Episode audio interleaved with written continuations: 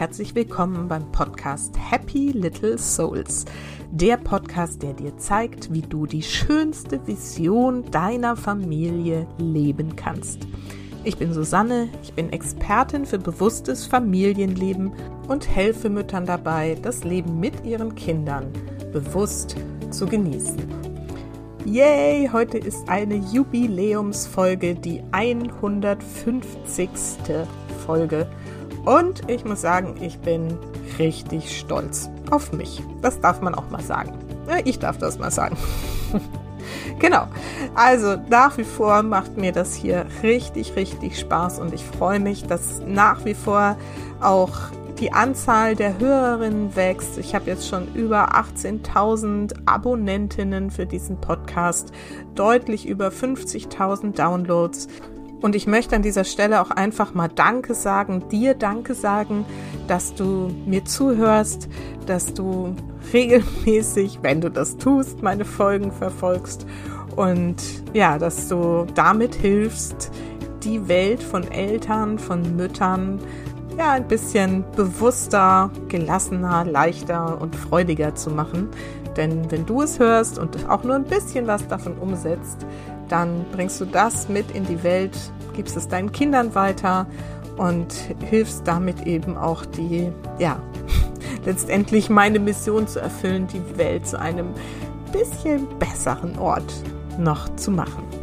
So, aber nun zu dieser Folge und ich habe ja schon länger angekündigt, dass das eine QA-Folge wird, also eine Frage- und Antwort-Folge.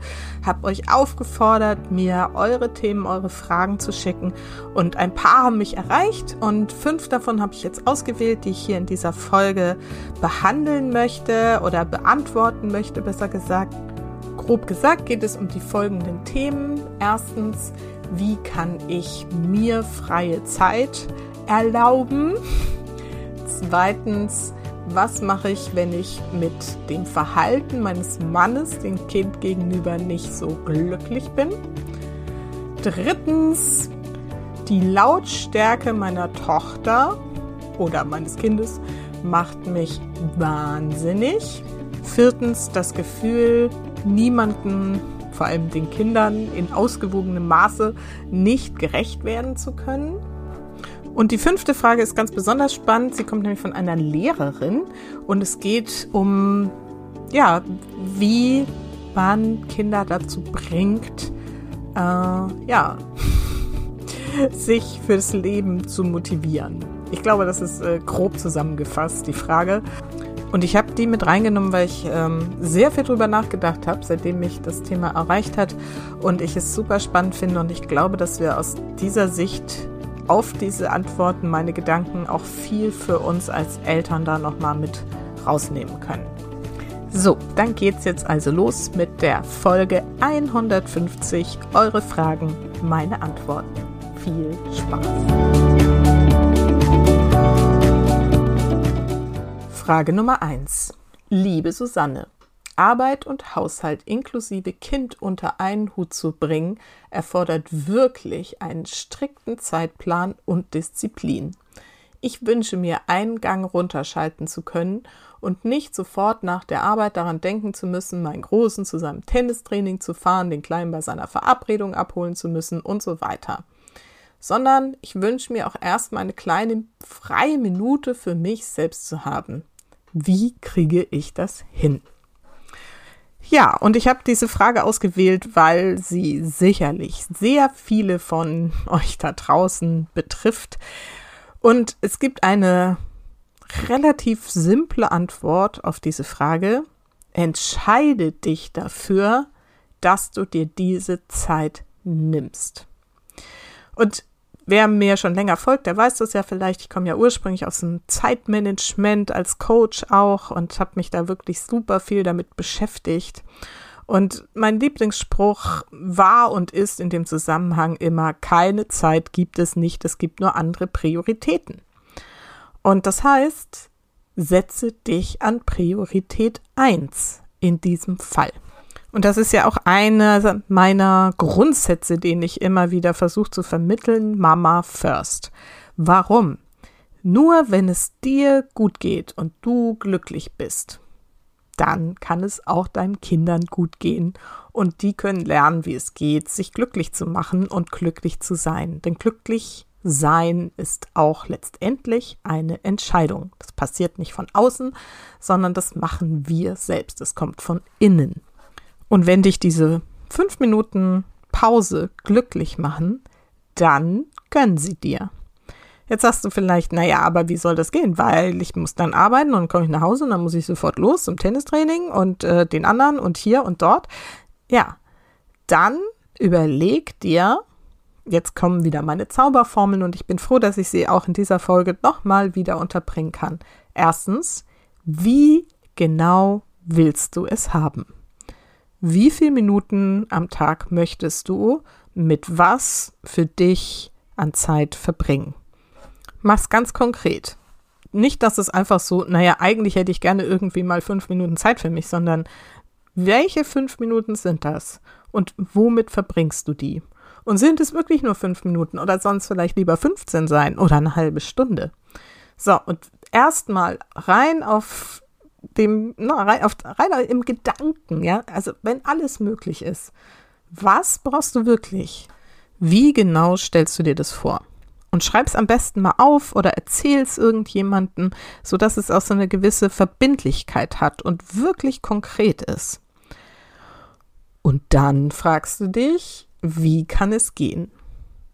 Und dann denkst du lösungsorientiert und sagst, okay, also, hm, ich habe von dann bis dann irgendwie meine Arbeitszeit, dann komme ich nach Hause und dann ist normalerweise direkt das. Okay, also vielleicht geht es da dazwischen nicht. Wann kann ich mir dann die fünf Minuten nehmen? Gibt es die Möglichkeit, das auf der Arbeit schon zu tun? Ist vielleicht aber nicht das Gleiche. Kann ich fünf Minuten früher von der Arbeit losfahren? Oder zehn oder eine Viertelstunde? Kann ich da irgendwo Zeit einsparen? Oder ist das mit einer Stechuhr? Dann ist das vielleicht nicht so einfach. Ne?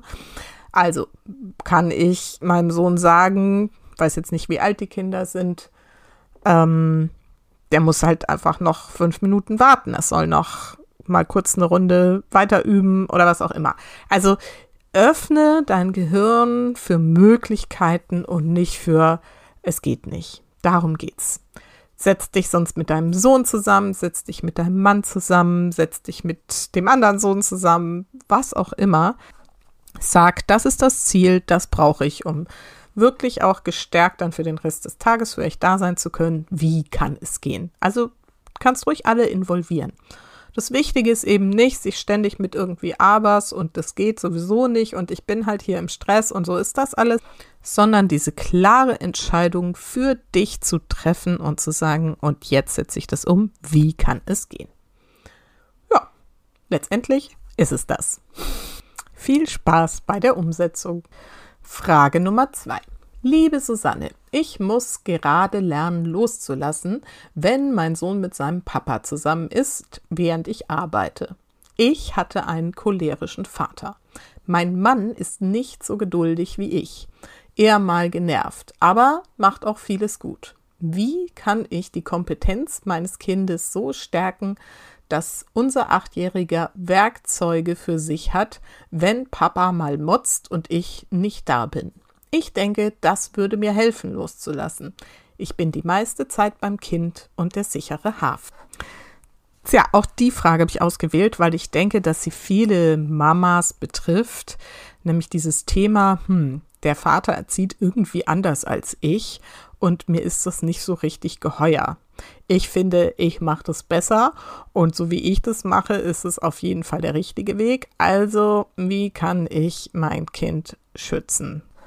In diesem Fall fällt auf, du Liebe, dass du offensichtlich eben aus deiner eigenen Kindheit ein Thema hast, nämlich den cholerischen Vater, das du auf deinen Mann überträgst. Und deswegen ist natürlich der allererste Schritt, hier mal genau hinzuschauen und sich bewusst zu machen, dass es ein Thema von dir ist, aus deiner Vergangenheit, dass du mit welcher Art und mit welcher Methode auch immer gerne mal anschauen und aufarbeiten und transformieren, loslassen oder was auch immer darfst. Denn solange du da nicht im Frieden bist mit deiner Vergangenheit, mit dem, was du da erlebt hast, wenn du hier ja, vielleicht nicht in die Vergebung kommst, wird es immer ein Thema sein, was dich ganz besonders stresst und triggert, so wie es jetzt sich eben im Alltag darstellt. Und du darfst dir eben bewusst machen, dass dein Mann nicht dein Vater ist. Und ich vermute jetzt auch mal, dass dein Mann nicht das genau gleiche Verhalten wie dein Vater zeigt und nicht in der Form cholerisch ist, wie du es bei deinem Vater erlebt hast. Das heißt, der nächste Schritt ist dann mal hinzuschauen, was ist anders an dem Verhalten deines Mannes im Gegensatz zu dem deines Vaters und vor allem dann den Fokus auf das Gute, auf das Positiv zu richten. Was macht er gut? Und du hast ja gesagt auch, er macht vieles gut. Was ist es genau? Noch, wo ist er ein wirklich guter Vater? Und wenn du dann zur Arbeit gehst, dann richte auch in dem Moment den Fokus auf diese positiven Eigenschaften deines Mannes und sag, guck mal, mein Sohn, der wird jetzt gleich ganz viel Spaß haben, weil mein Mann so toll mit ihm toben kann oder weil der mit ihm irgendwie coole Treckerbücher anschaut oder Fußball spielen geht oder was auch immer so, ne? Also was ist das, wo dein Sohn wirklich davon profitieren kann, wenn er Zeit mit seinem Vater verbringt? Und dann rate ich dir natürlich, in engen Kontakt mit deinem Sohn auch zu bleiben ähm, ja, einfach im Gespräch zu bleiben darüber, wie es ihm geht. Ne? Also wenn du dann nach Hause kommst von der Arbeit, frag ihn, wie es ihm geht, wirklich. Du kannst auch fragen, das mache ich gerne, wenn ich jetzt die Kinder zum Beispiel von der Schule abhole, was war das Beste heute? Also auch da so mal zu, reinzuspüren, ne? wenn du ihm beibringst, den Fokus auf das Positive zu lenken. Das ist zum Beispiel ein Werkzeug, was du ihm da an die Hand geben kannst. Und dann vertrau deiner Intuition. Das funktioniert natürlich dann besonders gut, wenn du das Thema mit deinem Vater wirklich bewusst in irgendeiner Form aufgearbeitet hast, damit das nicht die ganze Zeit noch so mit reinquatscht, sondern dass du wirklich deiner Intuition vertrauen kannst und fühlen kannst, wie geht's meinem Sohn? Kommt er klar? Ne? Genießt er die Zeit mit seinem Vater? Was ist es vielleicht, was ihn da ne, auch irgendwie belastet? Gibt es da wirklich was oder ist es nur in meinem Kopf gewesen? Dann hoffentlich. Also im Zweifelsfall sollte es tatsächlich so sein, wenn du das Thema mit deinem Vater da mal ein bisschen aufarbeitest, dass dann auch dieser Loslassprozess schon deutlich einfacher für dich wird. Wenn du aber mitkriegst, dass es da ein echtes Problem gibt, und es kann ja auch sein, dann frag dich, was hättest du dir als Kind gewünscht in dieser Situation? Mit einem Vater, der vielleicht laut wird und nicht einzuschätzen ist. Ne? Was waren deine Ängste und was hat es mit dir gemacht? Und dann gib all das, was du dir gewünscht hättest, deinem Sohn. Ne? Bleib mit ihm im Gespräch, gib ihm die Sicherheit, geh mit deinem Mann ins Gespräch, wenn es nötig sein sollte. Ne? Wo sind da die, die Themen? Einfach, dass du den Rahmen auch so sicher schaffst, dass es für euch alle sich gut und sicher und geborgen anfühlt. Denn das ist das, was Kinder brauchen. Sicherheit und Geborgenheit. Genau. Aber ich lese ehrlich gesagt zwischen den Zeilen deiner Nachricht, dass es eigentlich alles da ist und dass du eben, jetzt sage ich es zum, ich weiß nicht wie viel Mal, wenn du an deinem Thema arbeitest, hier auch diesen Loslassprozess sehr gut bewältigen kannst und das ähm, ja für alle gut und mit einem Happy End enden wird. Und um das also noch mal ein bisschen allgemeiner für alle da draußen jetzt zu formulieren, darum geht es ja. Wenn euch am Verhalten eures Partners irgendwas stört und nervt oder ängstigt oder Sorgen macht oder was auch immer, schaut hin. Was sind eure Themen damit? Was wird da in euch getriggert, sagen wir hier in der Fachsprache? Ne, was wird da ausgelöst? Welche Ängste, Sorgen kommen da raus, die eigentlich ne, aus eurer Kindheit oder wenn du so sagen willst, von eurem inneren Kind stammen und arbeite da dran. Und dann wirst du sehen, dass sich das in vielen Fällen wirklich einfach auflöst oder sich eben dann so darstellt, dass du auch bewusst weißt, wie kannst du damit anders umgehen. Also wenn so spezielle Themen der Partnerschaft sind, fang immer bei dir an. Und jetzt viel Erfolg damit. Frage Nummer drei. Liebe Susanne, meine Tochter, vier Jahre, ist derzeit sehr laut, quietscht in extrem hohen Tönen, schreit ah, und vieles mehr. Hast du Ideen, außer draußen austoben, was ich machen könnte, damit sie alles rauslässt, ohne dass ich durchdrehe. Es macht mich echt kirre, weil es einfach ständig so laut ist. Es ist dann zum Beispiel auch so da, da, da, da, da in Dauerschleife in den verschiedensten Tönen. Ich würde einfach gerne andere Möglichkeiten finden für Sie. Ja, und die Frage habe ich natürlich ausgewählt, weil ich ja weiß, dass viele von euch da, die mir zuhören, das Thema Hochsensibilität auch irgendwo mit in der Familie haben. Und dann ist das Thema Lautstärke einfach sehr verbreitet. Und ich habe es vielleicht auch deswegen ausgewählt, weil ich es selber von mir so gut kenne. Und ich erinnere mich gerne an einen Abend mit meiner Tochter, da war sie irgendwie so drei und hatte in der, ähm, im Kindergarten hat sie das Laterne-Lied gelernt. Laterne, Laterne, Sonne, Mond und Sterne. Und sie sang es in Dauerschleife. Und zwar nur diesen ersten Abschnitt. Ich weiß nicht, ob sie den Rest noch nicht konnte oder was auch immer. Aber es war wie, als ob sich ihr Gehirn verhakt hätte und sie hörte und hörte einfach nicht damit auf. Und ich erinnere mich noch, dass ich wirklich den Gedanken hatte, dass einem, dass das, dass das wirklich gemein ist, dass einem niemand vorher sagt, dass Kinder auch echt Folter sein können. Ich habe es wirklich wie Folter erlebt. Ich konnte sie einfach nicht abstellen. Und nun habe ich auch noch diese beiden Jungs bekommen. Und da ist es ähm, ähnlich. Und gerade einer dieser Söhne hatte auch, ähm, als er kleiner war, wenn er dann noch irgendwie, aus welchen Gründen auch immer, geweint, geschrien, sich aufgeregt, Wutanfall hatte, so eine Frequenz, dass richtig mein Trommelfell so angefangen hat zu vibrieren. Also ja, ich weiß, was dieses Kleinkindergelärme mit uns Hochsensiblen und überhaupt mit allen Müttern irgendwie machen kann. Was kannst du dagegen tun oder beziehungsweise was kannst du tun, um das besser auszuhalten? Tatsächlich, die erste Antwort wurde hier schon direkt mitgeliefert, rausgehen. Denn draußen ist einfach ein ganz anderer Schall, ne? da fliegt das Ganze in der, in der Luft und wird halt nicht von den Wänden reflektiert. Insofern ist es da einfach in der Regel gar kein Thema. Ich schicke meine Kinder tatsächlich auch viel raus. Wenn du einen Garten hast, mach das. Geh mit ihnen gemeinsam raus oder schick sie raus, wenn sie schon ein bisschen älter sind. Das geht aber natürlich nicht immer. Daher für mich die absolute ähm, Notfallmaßnahme waren tatsächlich Ohrstöpsel. Ich habe Tage gehabt, da bin ich hier einfach mit Oropax in den Ohren rumgelaufen.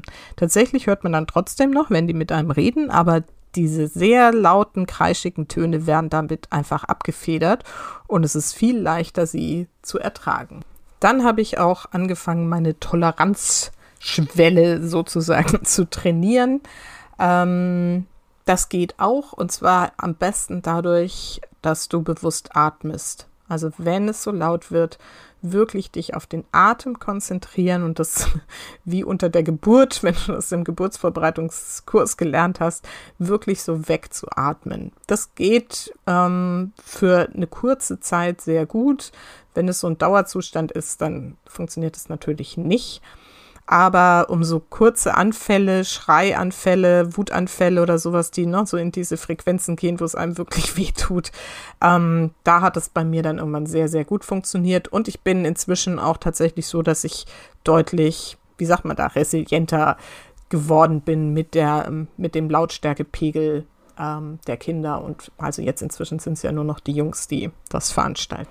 Nächster Tipp ist Ablenken, indem du zum Beispiel Hörspiele oder Musik auflegst, die dir eben auch Freude machen. Wichtig, ja, dass du dann nicht irgendwie keine Ahnung, irgendwelche Kinderlieder anmachst, die dich genauso nerven, sondern irgendwas Schönes, was ne, für alle Beteiligten irgendwie freudig ist und mit Spaß verbunden ist. Vielleicht eine Runde tanzen dazu, einfach oder wild durch die Gegend toben. Das hilft dann auch manchmal, um sie aus diesen, ne, gerade wenn es so eine Dauerschleife da, da, da, da, da ist, um diesen Ohrwurm sozusagen auch aus denen rauszukriegen. Da wirklich so ein Break machen und einen neueren, angenehmeren Ohrwurm einpflanzen sozusagen. An gewissen Punkten ist es dann auch einfach notwendig, dass man Grenzen zieht.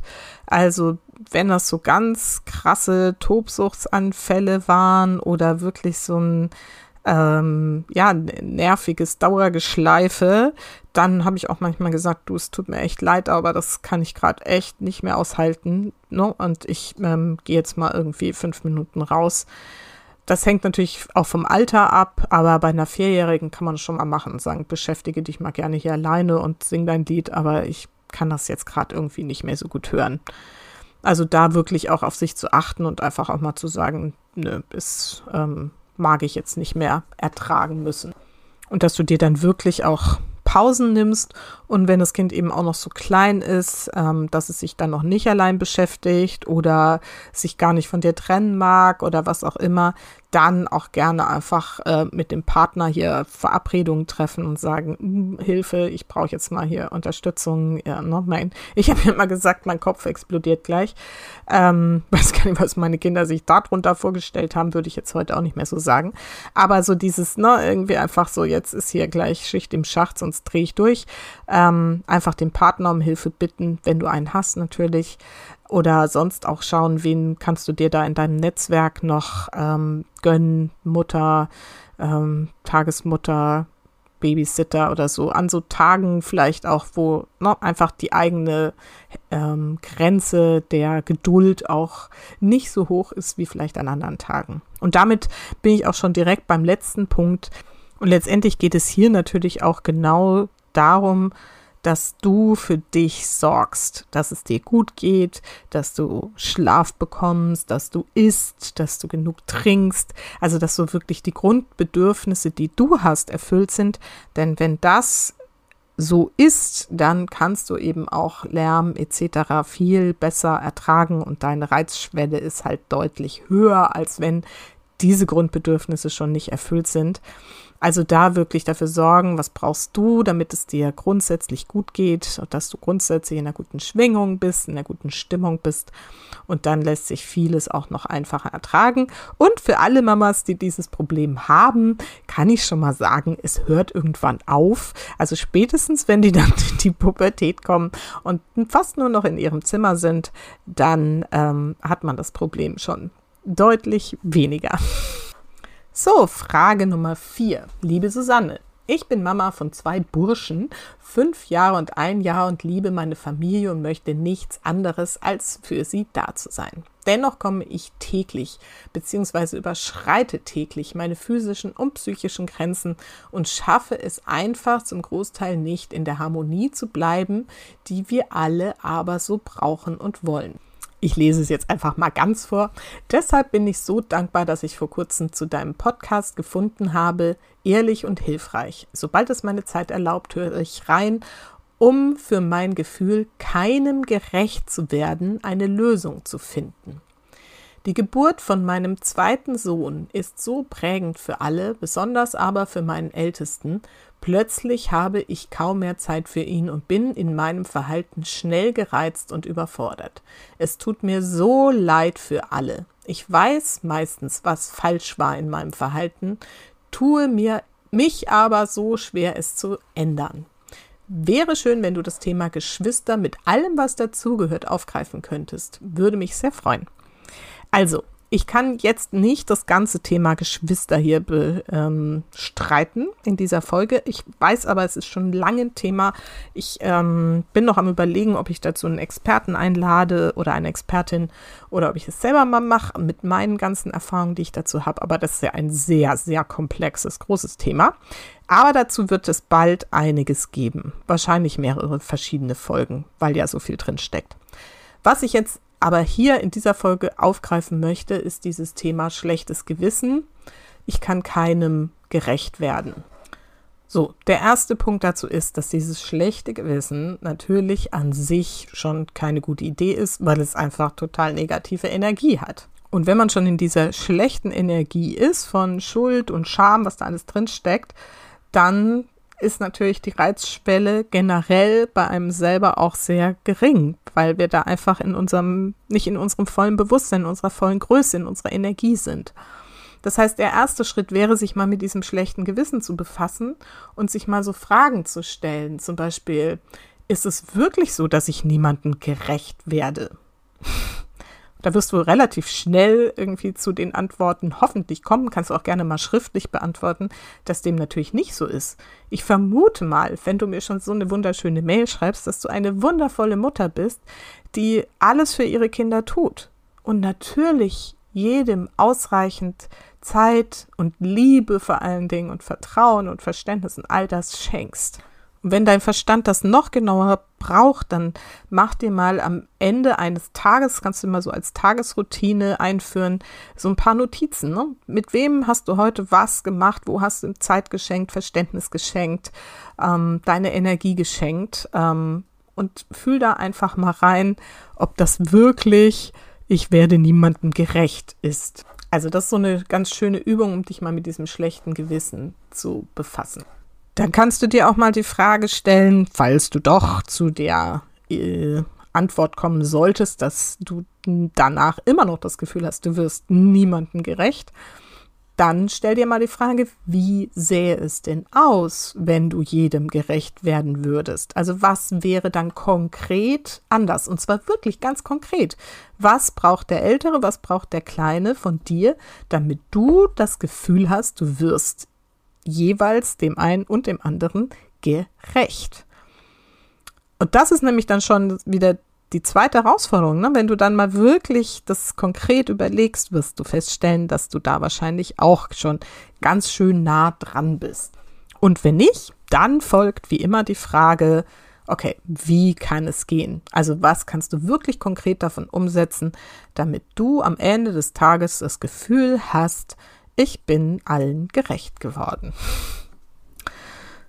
Mal ein bisschen aus einer anderen Sicht betrachtet, ist es wenn man so ein ähm, Baby bekommt und der Ältere schon, in dem Fall jetzt ja sogar auch ein bisschen älter ist, fünf Jahre, ähm, und der war ja nun bisher Einzelkind und nun kommt das Baby und verdrängt ihn da von seinem Prinzenthron. Ich übertreibe jetzt, aber du weißt, wie ich es meine, so, ne? So erleben das die Kinder ja zum Teil auch.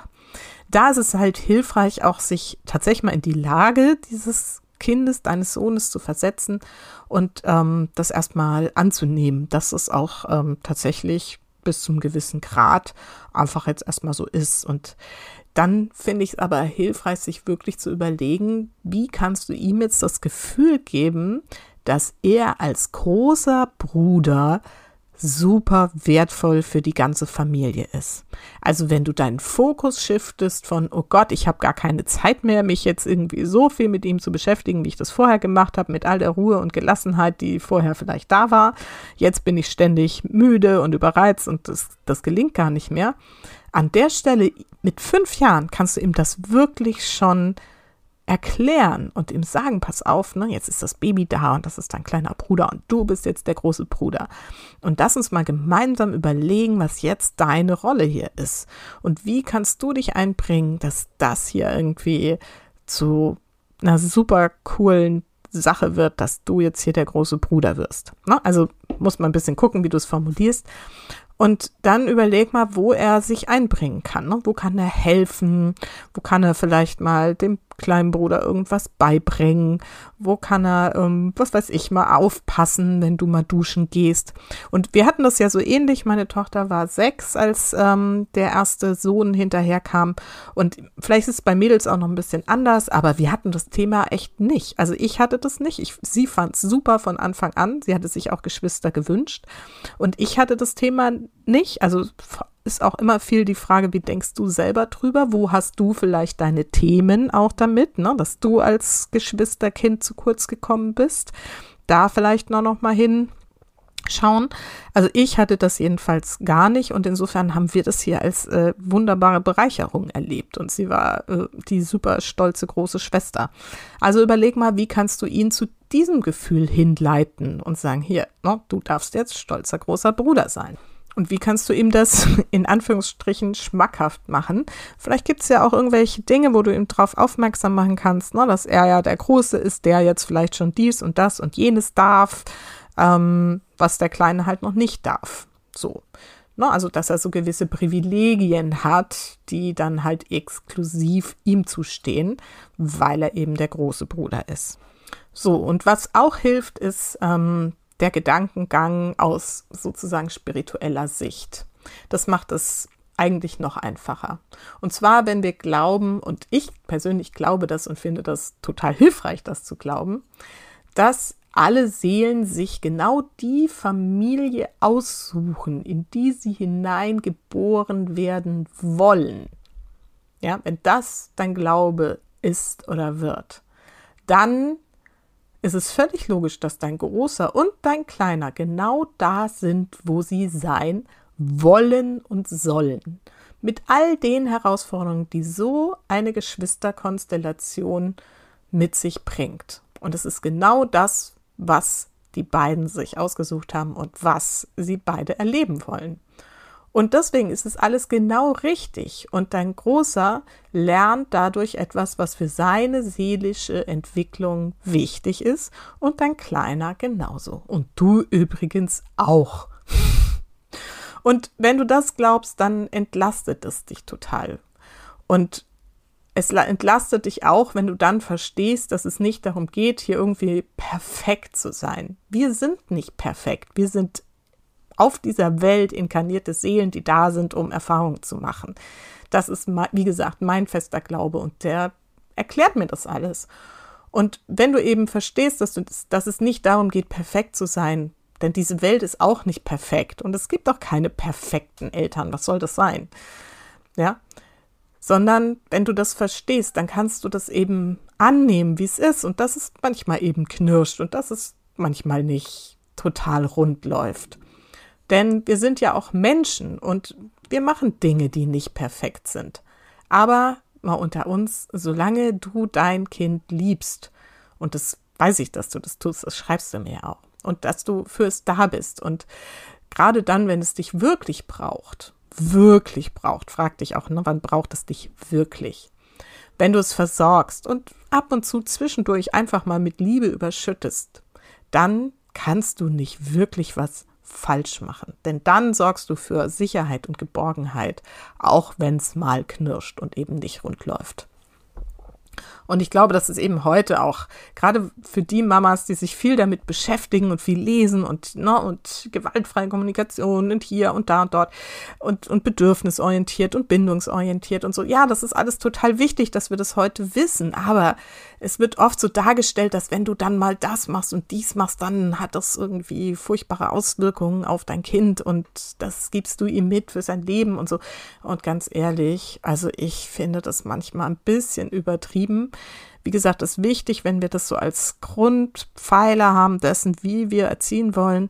Aber es führt auch nicht sofort zu einer Traumatisierung, wenn wir verständlicherweise mal überfordert sind und ähm, einfach am Ende unserer Kräfte sind oder auch einfach mal eine Phase haben, wo wir irgendwie überreizt und genervt sind. Ja, das ist menschlich und das Kind, das du grundsätzlich versorgst und liebst, ist viel resilienter, als wir denken, wenn es diese stabile Grundbasis hat. Und das weiß ich, dass du als Mutter deinen beiden Söhnen genau das gibst. Also nochmal, richte den Fokus auf das Positive. Was lernt zum Beispiel dein Großer jetzt dadurch, dass du nicht mehr 100% für ihn da bist? Ja, was folgt da Positives daraus? Was ist der Vorteil, den er dadurch hat? Welche Fähigkeiten entwickelt er vielleicht dadurch? Und wie kannst du ihn vielleicht genau auch darin unterstützen, diese Fähigkeiten zu entwickeln und ja, darauf auch letztendlich dann stolz zu sein. Geht natürlich jetzt um Selbstwert, Selbstbewusstsein, Selbstständigkeit.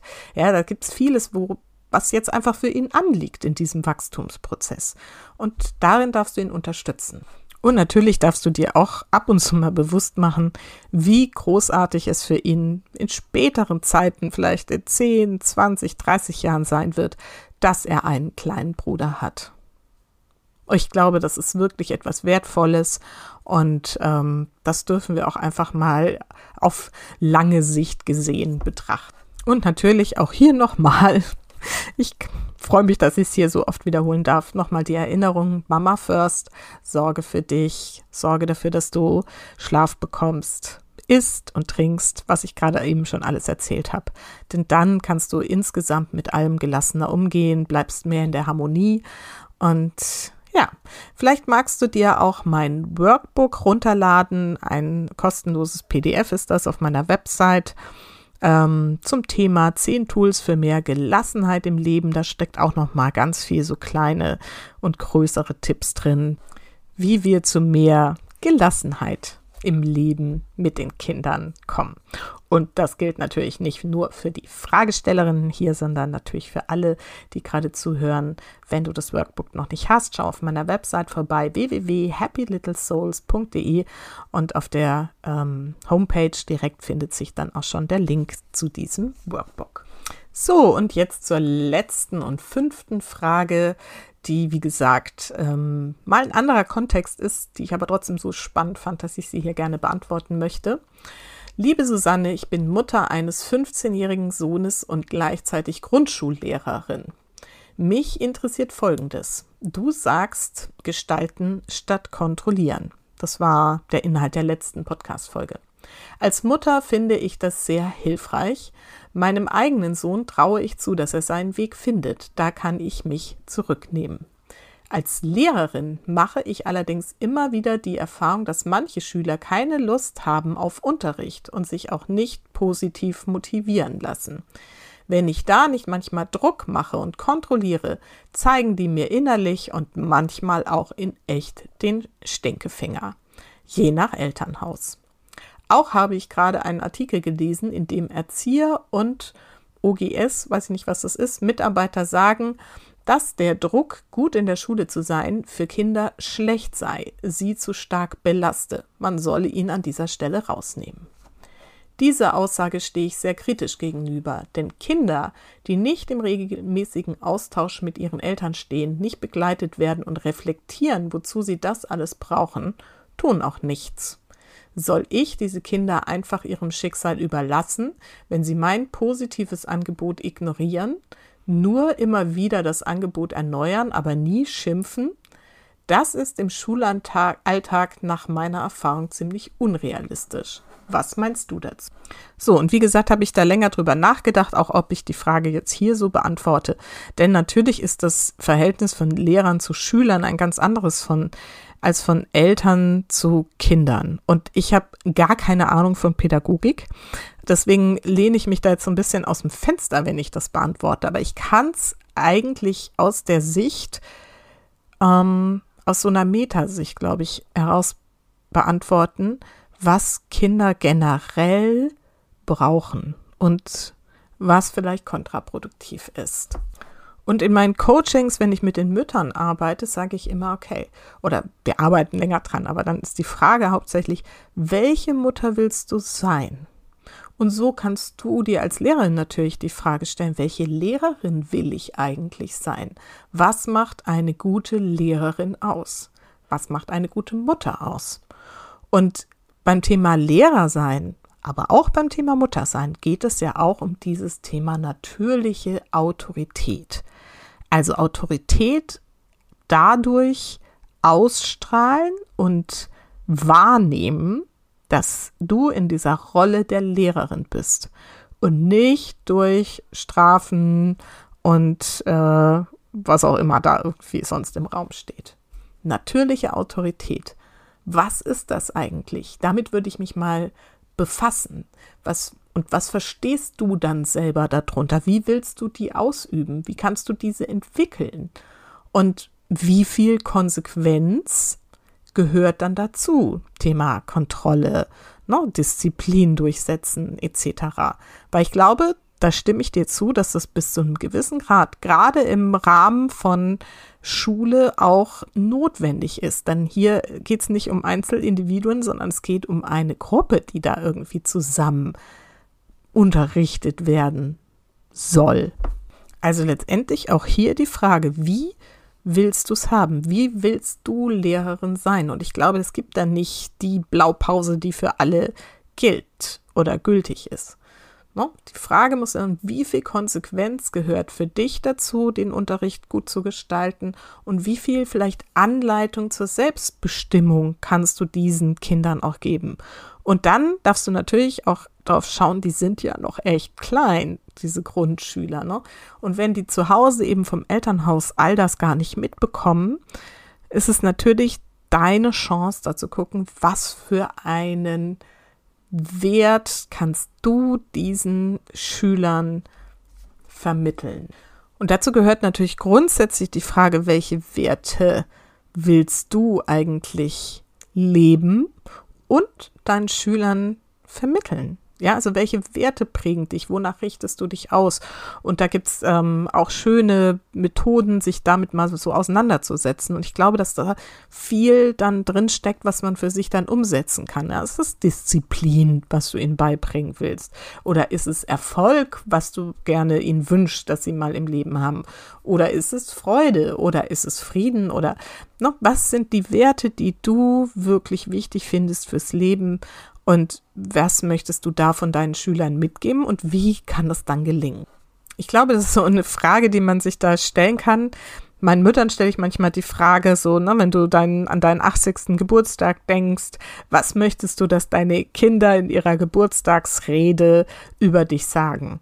Und als Lehrerin kannst du dir vielleicht die Frage stellen, was möchtest du woran sich deine Schüler in 20 oder 30 Jahren erinnern, wenn sie sich an den Unterricht mit dir erinnern. Was soll der Unterschied sein, den du für sie ausgemacht hast? Zum Thema Druck ist ein Thema, was ich, oder ist eine, eine Antwort, die ich immer gebe, Druck erzeugt Gegendruck. Also hier darf man, glaube ich, sehr genau hinschauen, wie man den Druck in Anführungsstrichen ausübt, so dass es eben nicht in irgendwelchen Machtkämpfen ausartet. Denn gerade wenn du dann irgendwie da ne, mehreren Kindern gegenüber stehst, die da vielleicht nicht das entsprechende ähm, schon an Werten etc. aus dem Elternhaus mitbekommen haben, kann das natürlich echt äh, in Schwierigkeiten ausarten. Und ich glaube, dass allen Lehrerinnen und das, ich beantworte das auch, weil ich gerade in letzter Zeit mehrmals mit Lehrerinnen im Gespräch war, auch in meinen Coachings. Das fand ich jetzt ganz spannend. Und ähm, ich sehe das, wie herausfordernd das ist. Und nochmal, ich bin keine Pädagogin, ich kann das überhaupt nicht beurteilen. Ich könnte das von meinem ganzen Wesen her, glaube ich, mit so Kindern im Unterricht auch nicht gut aushalten. Also ich habe ein, den höchsten Respekt vor jeder Lehrperson, die das macht und ähm, wirklich vielen, vielen Dank auch an alle Lehrerinnen und Lehrer da draußen, dass ihr das macht. Und ja, das mal für alle. Ich meine wirklich alle Lehrer und Lehrerinnen. Und ich weiß, dass es ähm, viel Kritik am Schulsystem gibt. Und es gibt sicherlich auch viele Lehrer, die ihren Job mh, mm, anders machen könnten zum Wohle der Kinder. Ähm, da ist mir auch schon einiges begegnet jetzt in meiner Laufbahn mit drei Kindern. Aber ich glaube, dass viele oder vielleicht sogar fast alle Lehrerinnen und Lehrer antreten, um etwas Gutes in der Welt zu erschaffen, nämlich Kindern Bildung mitzugeben. Und die Lehrer, die sich bewusst damit auseinandersetzen, wer will ich sein als Lehrer und wie will ich unterrichten und da ja, vielleicht sich auch Hilfe suchen, Lösungen suchen, entsprechend mal Bücher lesen, ähm, noch bei irgendwelchen Experten nachfragen, gibt es vielleicht auch sogar Podcasts dazu oder ähm, Filme. Es gibt ja auch so Filme von so Lehrern, die dann in so Underdog-Klassen kommen und hier alles Mögliche irgendwie dann auf die Beine stellen, um eben diese natürliche Autorität, von der ich am Anfang gesprochen habe, dann auch ähm, wahrzunehmen. Also ich glaube eben, lange Rede, kurzer Sinn, dass Lehrer, die sich damit bewusst auseinandersetzen, wie kann es gehen, wie kann es gut gehen, die Lehrer sind, an die sich später die Kinder auch erinnern. Also positiv erinnern. Denn letztendlich, und das ist ähm, der letzte Gedanke, den ich zu dem Thema habe, geht es ja auch um eine innere Einstellung diesen Kindern gegenüber. Und gerade die, die vielleicht im Elternhaus eben nicht so bewusst und behütet und geborgen und sicher aufwachsen, wie wir uns das eigentlich wünschen würden. Gerade die Kinder sind ja dann im Unterricht die, die da oft leider na, dann stören und einfach Aufmerksamkeit haben wollen sind. Das steckt ja oft dahinter. Na, und hier einfach eine innere Haltung zu haben und all diese Kinder anzunehmen in ihrem gesamten Wesen, in ihrem Dasein, in ihrem Sein und zu verstehen, dass sie nichts dafür können, dass sie das gerade nicht so können, wie wir das vielleicht uns wünschen würden. Dieses Verständnis also aufzubringen und vielleicht auch das Vertrauen, dass sie aber durch dich einen kleinen Unterschied merken können, dass du ihnen so ein bisschen was davon wie die Welt auch sein kann oder welche Möglichkeiten, Potenziale sie selber haben und welche sie davon irgendwie in die Welt bringen können. Wenn du das schaffst, ihnen davon einen kleinen Einblick zu vermitteln, dann hast du schon wirklich was Gutes getan. Und vielleicht müssen wir uns auch, ähm, oder darfst du dich mal mit dem Gedanken auseinandersetzen, dass du nicht alle retten kannst, ähm, spür da mal in dich rein, ob das so ein heimlicher Wunsch ist, allen da irgendwie was mit auf den Weg zu geben. Ich glaube, das ist vielleicht äh, zu hoch aufgehängt, aber jeden einzelnen, den du da vielleicht irgendwie erreichst, für den machst du einen Unterschied. Und damit machst du auch einen Unterschied für die Welt. So, ich hoffe, dass dir, liebe Fragestellerin, ähm, diese Antwort ein bisschen weiterhilft einfach mal aus einer Metaebene drauf zu schauen und für dich auszufinden, wie möchtest du es leben. Denn wie gesagt, ich kann dir da keine Lösung für geben und eine Blaupause gibt es vermutlich auch nicht. Ich wünsche dir ganz, ganz viel Erfolg, dass du einen guten Weg findest. Achte auf deine Grenzen, physisch und psychisch. Und ähm, ja, ich danke dir, dass du für diese Kinder da sein willst. Und vielleicht an der Stelle auch noch mal ein kleiner Aufruf an alle Mamas, die sich mit komischen Lehrern in der Schule rumplagen. Auch hier hilft oft mal in eine Metaebene zu gehen und ähm, auch hier zu sehen, dass diese Person vielleicht echt viel auszuhalten hat und einfach mal Verständnis dafür aufbringen, was Lehrer sein heute bedeutet und was das heute für ein Job ist und ähm, da vielleicht an der Stelle auch mal den Druck rauszunehmen. Auch wenn es völlig verständlich ist, dass du dich für dein Kind und ähm, sein Schulleben einsetzt. Ich glaube, dass da manchmal mehr Verständnis zu besseren Ergebnissen führen würde, was ich so mitkriege aus dem Schulalltag.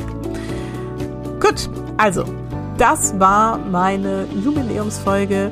Ich hoffe, es war wieder der ein oder andere Impuls für dich dabei, den du für dich zu Hause für dich umsetzen kannst, denn vergiss nicht, Familie ist, was du daraus machst.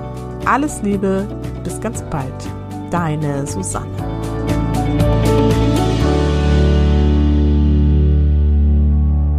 So, jetzt habe ich wieder richtig, richtig viel gequatscht, ähm, aber ja, hat auch großen Spaß gemacht. Nach wie vor gilt natürlich, wenn du irgendwelche Fragen hast, ähm, wende dich gerne an mich. Du kannst dir über meine Website www.happylittlesouls.de über meinen Buchungskalender einfach einen Termin mal buchen, wo wir uns kennenlernen, wo du mir erzählst, was so dein Thema ist. Und manchmal kann ich schon genau in dem Gespräch dir einen entscheidenden Impuls mitgeben und dann freue ich mich auch und alles ist gut. Oder du sagst, ja, es wäre irgendwie hilfreich, dich mal ein Stück begleiten zu lassen, dann freue ich mich auch. Also hab da keine Scheu und äh, ich freue mich, wenn wir uns auf dem Weg kennenlernen. Ansonsten, ja, geht's nächste Woche wieder mit einem spannenden Interview weiter. Und jetzt wünsche ich dir erstmal eine richtig gute, wundervolle Zeit. Bis dann.